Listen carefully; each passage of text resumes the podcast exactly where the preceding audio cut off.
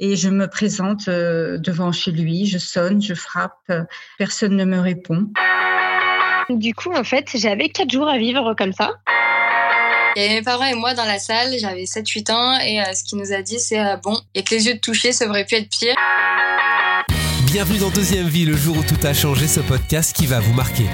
Avez-vous déjà entendu parler des expériences de mort imminente, des EMI Ces expériences dans lesquelles des personnes affirment vivre une série de symptômes spirituels et physiques, dont la sensation de flotter au-dessus de leur corps. Eh bien, ces moments déstabilisants seraient vécus par 10% de la population selon des neurologues européens. Parmi ces personnes, Nicole Canivenk. Il y a quasiment 20 ans, cette femme, directrice commerciale, est victime d'un très grave accident de voiture qui aurait pu lui coûter la vie. Au cours du choc, elle va vivre une expérience de mort imminente qui va tout simplement bouleverser sa vie. Alors qu'a-t-elle ressenti à ce moment-là? Qu'a-t-elle vu ou qu'a-t-elle aperçu? Combien de temps a duré ce voyage hors de son corps? Elle a accepté de revenir pour deuxième vie sur ce moment qui, vous allez l'entendre, a été le point de départ d'une nouvelle vie.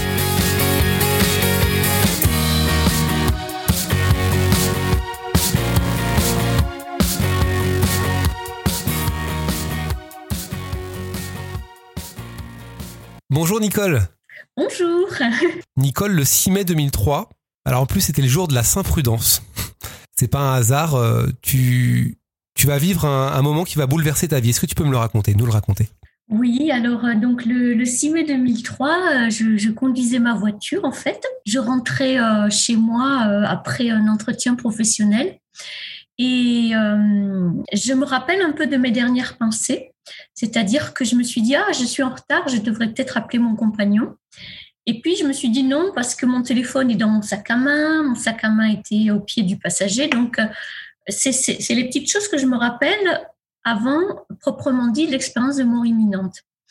Donc, après, euh, il s'est avéré que j'ai eu un accident, mais euh, moi, je ne le savais pas. C'est-à-dire que moi, je me suis retrouvée d'un seul coup dans un autre espace, on va dire comme ça, où euh, j'étais à l'envers. Donc le ciel était en bas et l'herbe était en haut. Alors je me suis dit, je vais faire une roulade pour être euh, dans le bon sens.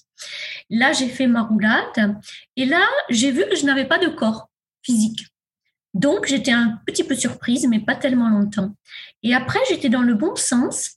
Et là, euh, donc j'ai vu l'herbe dans le bon sens, très très verte, un vert un vert intense. Et ce qui m'a frappé à ce moment-là, c'était de me, de, me, euh, de, me souvenir ou de vous savoir que l'herbe était consciente, en fait. Et après, les êtres, alors je les ai appelés les êtres de lumière, hein, bon, euh, des êtres blancs, donc, sont arrivés vers moi. Des gens que tu connaissais? Non, je ne les connaissais pas je ne les connaissais pas de, la terre, on va dire. Hein. Et ils arrivaient vers moi en glissant sur deux lignes. Et là, euh, j'ai senti en fait un, amour et une joie. Euh, disons qu'on connaît quand même encore assez peu, je crois, ici. On a encore assez peu manifesté, on va dire, sur Terre euh, de nos jours. Tu, parles de ton EMI, ton expérience de mort imminente. Tu te souviens du, choc de, l'accident où tu es directement arrivé dans, dans cet espace que tu, que tu considères comme un espace d'amour? C'est un peu ce que je comprends Alors, je suis directement arrivée dans ce autre espace. Et donc, je, ne, je n'avais pas, sur le moment, je n'avais pas conscience d'avoir eu un accident euh, sur la Terre. Tu n'as plus souvenir du choc? Non. Qu'est-ce qui t'a ramené à, ton corps? Alors oui, en fait, c'était donc moi, ma voiture avait percuté donc un arbre et puis, euh, euh, on a, enfin, les pompiers ont fait une désincarcération. Donc, il y avait un pompier qui était rentré dans l'auto et il a pris ma main et aussi il m'a parlé. Il m'a dit ouvrez les yeux, ouvrez les yeux. Et alors, je pense que ce qui m'a ramené à la réalité là, de la Terre, c'est les deux choses, c'est-à-dire le contact physique et sa voix aussi, sûrement. C'est pour ça que je pense que quand on a des personnes dans le coma autour de nous, on peut utiliser le toucher et on peut aussi utiliser notre parole. Ça ne veut pas dire qu'ils vont tous revenir. Hein. Si on doit partir, on part. Hein. c'est sûr. C'est sûr. Ce que tu racontes, c'est euh, raconté par euh, des centaines et des centaines de personnes. Cette herbe qu'on voit à l'envers, cet espace euh, totalement improbable et cette sensation d'amour. Ça, tu as pu le, après ton accident, même si on va revenir euh, au changement de vie, mais après ton accident, tu as pu le, confronter à, d'autres personnes? Tu as pu en, parler avec d'autres personnes? Oui, beaucoup, parce que moi, euh, j'étais quelqu'un quand même de très rationnel. Donc, euh, c'est sûr que je ne m'intéressais pas à ces sujets, je connaissais pas ces sujets. Donc, comme j'étais quand même assez rationnelle, moi, j'ai eu une démarche après, quand j'ai pu, hein, parce qu'il y a eu l'hôpital et tout ça, il y a eu beaucoup de, de temps qui est passé. Mais quand j'ai pu, j'ai commencé à lire et à, et à m'intéresser à ce sujet pour comprendre ce que moi, j'avais vécu. Parce que moi, je ne savais pas que ça s'appelait comme ça et je ne savais pas où j'avais été et je ne comprenais pas grand-chose, en fait, au fond. Tu parlais de ton hospitalisation. Euh, c'est vrai que tu, tu es resté 11 mois hospitalisé, deux fractures à la colonne vertébrale, 11 côtes cassées, un pneumothorax. Dans ton expérience de mort imminente, tu, tu as senti que tu partais? Non, j'ai pas senti que je partais. En fait, j'étais directement dans cet autre euh, espace avec ma conscience et du coup, je n'avais pas de je n'avais pas de problème, je n'avais pas de comment dire de regrets, je n'avais rien de tout ça. J'étais directement partie ailleurs en fait. Qu'est-ce qui se passe après quand on sort de l'hôpital euh, On se souvient de ce qu'on a vécu de cette euh, de cette expérience de mort imminente? Tu as changé de vie radicalement, toi? Alors, euh, ça s'est fait quand même par étapes, hein, pour être plus juste.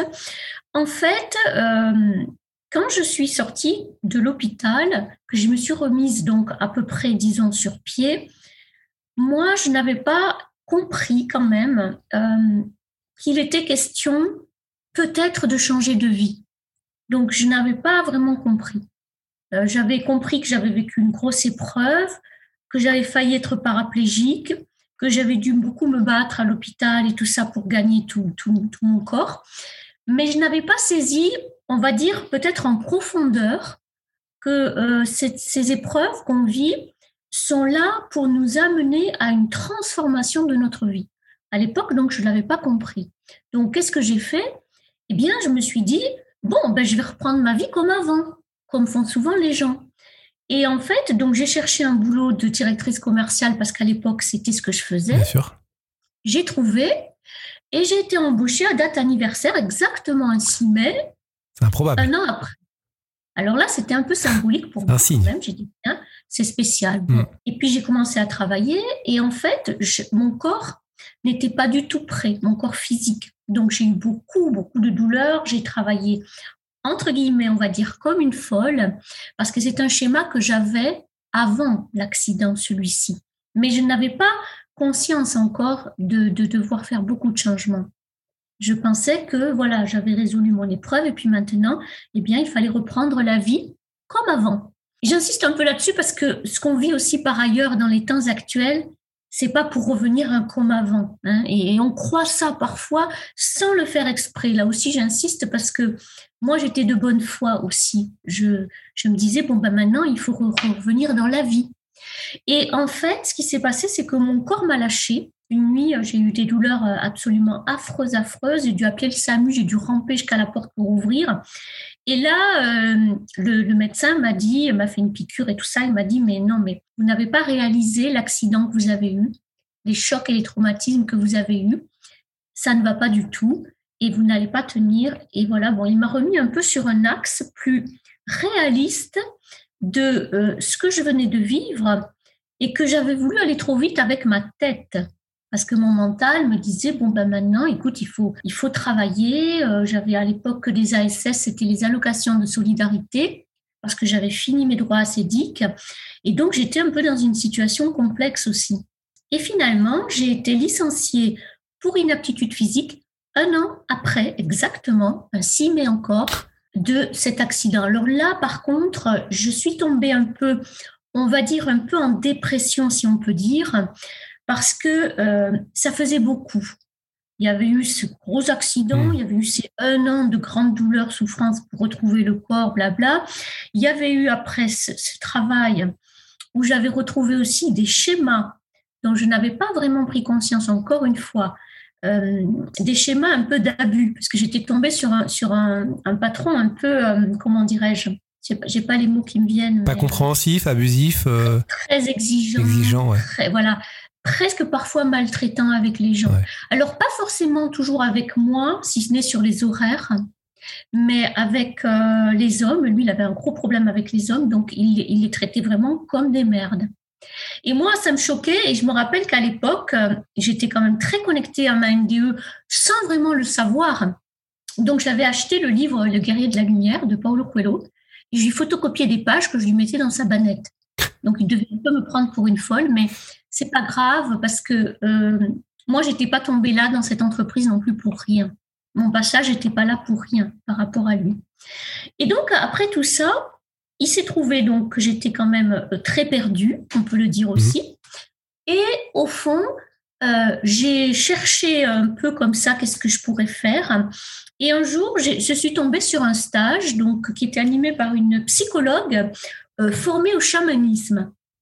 Et moi, après ma NDE, il faut dire, il faut préciser aux auditeurs que le seul truc qui me faisait du bien, c'était de regarder des images des images d'Indiens à mon ordinateur ou des bébés. Voilà, ça c'était les deux choses qui, qui me faisaient du bien, où je sentais que mon âme ou mon cœur, il était en connexion. Quoi. Alors en fait, j'ai suivi bien sûr ce fil et j'ai été à ce stage. Et c'est dans ce travail qu'on a fait pendant cinq jours que là, vraiment, j'ai compris qu'il fallait carrément que je change de vie. Et c'est là que j'ai su que j'allais aller vers un métier de relation d'aide aux autres. Et c'est là que ensuite je suis devenue, entre autres, sophrologue. ton, ton, ton, métier, ton métier actuel, hein, tu, tu, le fais toujours, ce, ce métier de, de, sophrologue? Alors, je fais toujours ce métier de sophrologue, mais il a, il a beaucoup changé parce que, en fait, j'avais une facette, euh, on va dire, chamanique que j'ai beaucoup refoulée aussi parce que pour moi, c'était difficile à assumer parce que dans notre monde occidental, c'est pas facile en fait hein, de, de, de, de, vraiment dire qui on est sur des niveaux comme ça. Et c'est la maladie, puisque j'ai dû connaître aussi la maladie grave, qui m'a poussé dans mes derniers retranchements pour que finalement j'ose aussi reconnaître cette facette chamanique et cette façon des fois de guérir qui ne passe pas du coup par des même par des compréhensions euh, mentales de nos schémas ou de choses qu'on a pu euh, euh, garder en nous, des souffrances ou autres, mais qui passent par d'autres techniques en fait, plus énergétiques. Comment tu as changé de vie sur le plan quotidien? Parce que tu étais peut-être marié, tu avais peut-être des enfants. Je ne sais, je connais pas du tout ta vie. Hein, c'est une question vraiment qui, me vient. Est-ce que tout ça, ça, ça, a changé dans ta vie quotidienne? Est-ce que tu as, je sais pas, moi, pris des décisions assez radicales? Oui, je dirais peut-être pas radicales parce qu'elles ont toujours cheminé en moi. Elles ont un sens. Euh, mais en fait, ce qui s'est passé avec cette NDE déjà, c'est que déjà, ça m'a ouvert sur ma nature spirituelle réelle. Parce que moi, par exemple, j'avais été baptisée, peut-être comme beaucoup de gens, mais en fait, tout ça, ça me semblait un peu quand même euh, folklorique. Enfin, je sais pas, ça, ça me parlait pas trop, quoi. Tandis que là, avec, cette expérience directe, ce contact avec les êtres de lumière, cet amour et cette joie qui sont waouh, mais tellement immenses, ça, ça avait changé quelque chose dans mes structures, on pourrait dire, dans moi-même en fait. Hein. Donc déjà, il y a eu ça. Après, il y a eu une quête euh, de, de vérité et d'authenticité. Et cette quête-là, elle passait évidemment déjà par moi-même. Donc, il fallait que je hum, m'introspecte euh, profondément pour voir en moi-même où est-ce que j'étais peut-être pas très honnête entre guillemets. Alors quand je dis honnête, c'est pas genre on est honnête et on est malhonnête. C'est parce que c'est toujours des choses où parfois on a peur de vexer l'autre. Alors par exemple, ça m'a amené à une décision pour reprendre votre question, enfin ta question, c'est euh, que à un moment donné, je me suis rendu compte que l'homme avec qui j'étais, en fait, je ne l'aimais pas réellement en fait, j'étais avec lui et j'avais peur toujours qu'il me laisse, qu'il qu'il aille avec une autre. Donc, c'était pas l'amour. Parce que quand on fait une NDE, on connecte à l'amour véritable, en fait, et à la joie véritable. Mais du coup, c'est pas toujours ce qu'on ce qu'on dit être l'amour sur la terre, en fait. Parce que des fois, on dit oui, je, je l'aime, je, je, suis jaloux, jalouse, mmh. tout ça. Non, en fait, ça, c'est pas le vrai amour. Ça, c'est la peur. La peur de perdre l'autre, la peur d'être, j'en sais rien, délaissé, tout ça. Et donc, oui, j'ai pris des décisions, mais elles ont mûri dans moi parce que ça s'est fait comme un processus. Ça a été important de, de la décrire, ton histoire, de l'écrire. Tu as écrit un livre en, 2010, ça a été d'ailleurs réédité, je crois, en, 2019, si, si je dis pas de bêtises. L'arbre du soi, mon rendez-vous avec les êtres de lumière. Tu avais besoin d'extérioriser ça, de, d'en parler? Alors oui, euh, alors moi j'ai eu besoin évidemment donc de chercher à comprendre à cause de mon côté rationnel. Après j'ai eu besoin de partager avec d'autres. Donc moi mon expérience m'a d'abord amené au Canada où j'ai rencontré un, Canadien qui avait vécu la NDE qui a accepté de me recevoir pour parler de ça. Et il y avait une étude en fait aussi avec l'université de Montréal pour étudier en fait le cerveau des gens qui avaient fait des NDE ou des euh, sœurs qui méditaient beaucoup pour voir un petit peu les différences dans notre cerveau. Donc c'est vrai que la rencontre avec les autres, c'est très important. Et d'ailleurs, du coup, après, j'avais fondé une association qui a duré à peu près, oh, je pense, huit ans, où euh, ça s'appelait NDE et intégration. Et donc, je recevais des gens qui avaient vécu des expériences de mort imminente euh, qui venaient de partout de France. Parce que quand on vit quelque chose comme ça, surtout, et peut-être aussi toute chose difficile, hein, il y a besoin quand même de se rencontrer avec d'autres êtres humains et il y a besoin aussi d'échanger, de partager euh, et de voir qu'on n'est pas seul. Mais parce que aussi, parce que aussi, c'est c'est pas vraiment reconnu, c'est pas vraiment compris. Les, les, scientifiques, quand on parle ou quand on parlait de, de mort imminente, d'expérience de mort imminente, euh, au tout départ, c'était un peu bon. Euh, oui, ça, on y croit, on y croit sans y croire, quoi. C'était un petit peu ça le, le la parole des scientifiques à un moment. Là, ça commence à changer. Oui. Oui, oui, Il y a déjà dix ans que ça commence à bouger. Hmm. Euh, mais c'est vrai que pendant longtemps, soit c'était un peu genre folklorique, c'est-à-dire on mettait ça un peu dans le truc surnaturel, blabla, euh, soit c'était carrément euh, un peu fou, un peu perché. Donc il y avait ces trucs-là. Là, maintenant, depuis quand même des années, il y a eu beaucoup d'ouverture de conscience, en fait sur tout ça. Et du coup, c'est moins, euh, voilà, c'est moins folklorique, c'est plus considéré comme se dire, bon, qui nous sommes vraiment, qui, sommes-nous? Euh, Est-ce que nous sommes juste un petit humain, puis après on meurt, puis après il n'y a plus rien? Ou est-ce que nous sommes une conscience euh, spirituelle qui vient effectivement s'incarner pendant un temps dans un corps physique de chair, et puis après, eh ben, qui s'en va dans un plan invisible, en fait, tout simplement on t'aurait raconté ça, euh, par exemple, avant, est-ce que tu aurais cru? On t'aurait dit, moi j'ai vécu une expérience de mort imminente. Ah, alors là, c'est pas sûr que je l'aurais cru. Alors je pense que j'aurais eu quand même un esprit curieux mmh. et intéressé quand même par les choses. Mais après, pas sûr que j'y aurais cru à 100%. du coup, tu, n'as plus peur, tu n'as plus peur de la mort? Je sais pas si tu avais peur avant, mais tu n'as plus peur de la mort? Parce que généralement, les gens qui vivent ces, ces expériences disent, moi j'ai plus peur de la mort. Oui, alors c'est sûr que j'ai pas peur de la mort. Euh, par contre, euh, bon, bah, c'est vrai qu'on n'est pas pressé non plus. Hein. Mais je pense que la mort, euh, c'est intéressant de se questionner voilà, sur notre propre rapport à la mort et aussi de l'intégrer quelque part dans notre tête, réellement. Parce que le fait qu'on on sache qu'à un moment donné, on va vraiment mourir, à ce moment-là, ça nous aide aussi, je crois, à nous dire, bon, eh bien, qu'est-ce que je vais faire maintenant de cette vie? Euh, Finalement, euh, qu'est-ce que j'aurais envie de goûter? Qu'est-ce que j'aurais envie d'essayer? De risquer même? Parce que euh, si on n'a pas conscience qu'un jour on va mourir, et en plus on ne sait pas à quel âge, hein, bah, on peut vivre un peu toujours pareil, on va dire, dans une espèce de routine. Et on ne se rend pas compte que réellement, oui, à un moment donné, on va quand même quitter ce corps physique, c'est sûr.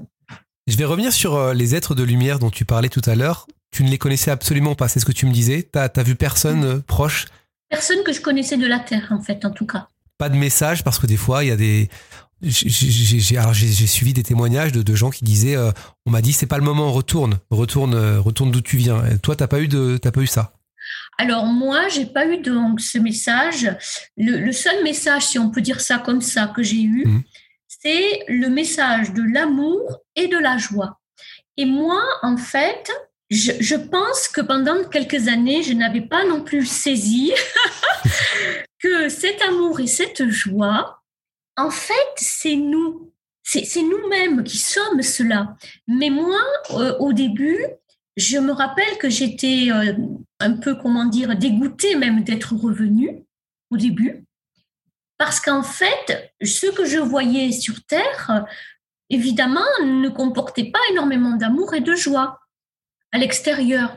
Et en fait, euh, je dirais que c'est plutôt après, avec l'épreuve de la maladie, que là, j'ai compris que oui, c'est bien de s'occuper des autres, oui, c'est bien de les aider, comme je faisais en tant que sophrologue et tout ça. Mais il y a soi et il y a d'abord se remplir d'amour et de cette joie que nous sommes déjà, mais pour soi-même en fait. Et du coup, ça fait qu'on l'attend plus de dehors, que les autres viennent nous remplir.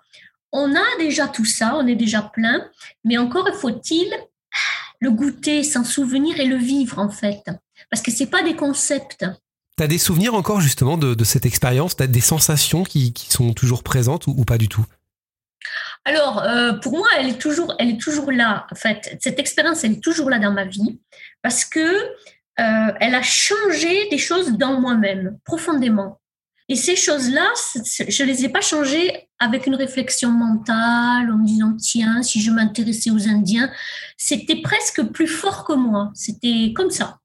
Donc ça a changé ça, et du coup, elle est toujours là parce que pour moi, dans mon quotidien, je communique avec ces êtres de lumière. Je les prie, je leur demande ceci, je leur demande cela. C'est comme vivre dans les deux mondes à la fois. Voilà, à la fois dans, dans mon corps, dans mon incarnation concrète tous les jours, mais aussi toujours relié avec ces plans euh, invisibles. Est-ce que tu en as parlé à, des proches quand tu t'es réveillé ou même à des médecins? Alors euh, non, pas à des médecins. Je crois pas que ça me serait venu à l'idée. Euh, par contre, j'ai parlé à ma mère, oui. Et ma mère était un petit peu surprise, je pense. Elle m'a regardée, mais elle n'a rien dit quand même. Elle n'a rien dit, hmm. elle n'a pas fait des commentaires. Et c'est vrai que hum, dans ma famille, bon, c'est vrai, certains faisaient un peu des commentaires, euh, particulièrement les, hommes d'ailleurs. Mais je, pense, je, je, enfin, je le comprends aussi, parce que moi, après, j'ai tellement changé. Euh, je suis partie aux USA, voir les chamans. Je pense que les gens ne me reconnaissaient pas. Hmm. Hein, parce que passer de directrice commerciale à, ça, c'est quand même euh, voilà. Alors, je pense qu'ils avaient peur pour moi ou qu'ils avaient peur que je tombe dans des sectes ou des choses comme ça. Alors qu'en fait, pas du tout. Euh, au contraire, c'est souvent une grande libération, en fait. Comment tu vis aujourd'hui? Comment tu vas? Alors, aujourd'hui, je vais bien. c'est formidable. Euh, non, je parle pour la santé parce bien sûr. que ayant eu à traverser quand même cette maladie grave et difficile, euh, je, compatis euh, vraiment euh, de tout cœur avec les gens qui traversent la maladie. Parce que c'est une épreuve pareille qui est quand même difficile, qui est alchimique aussi, si on veut bien.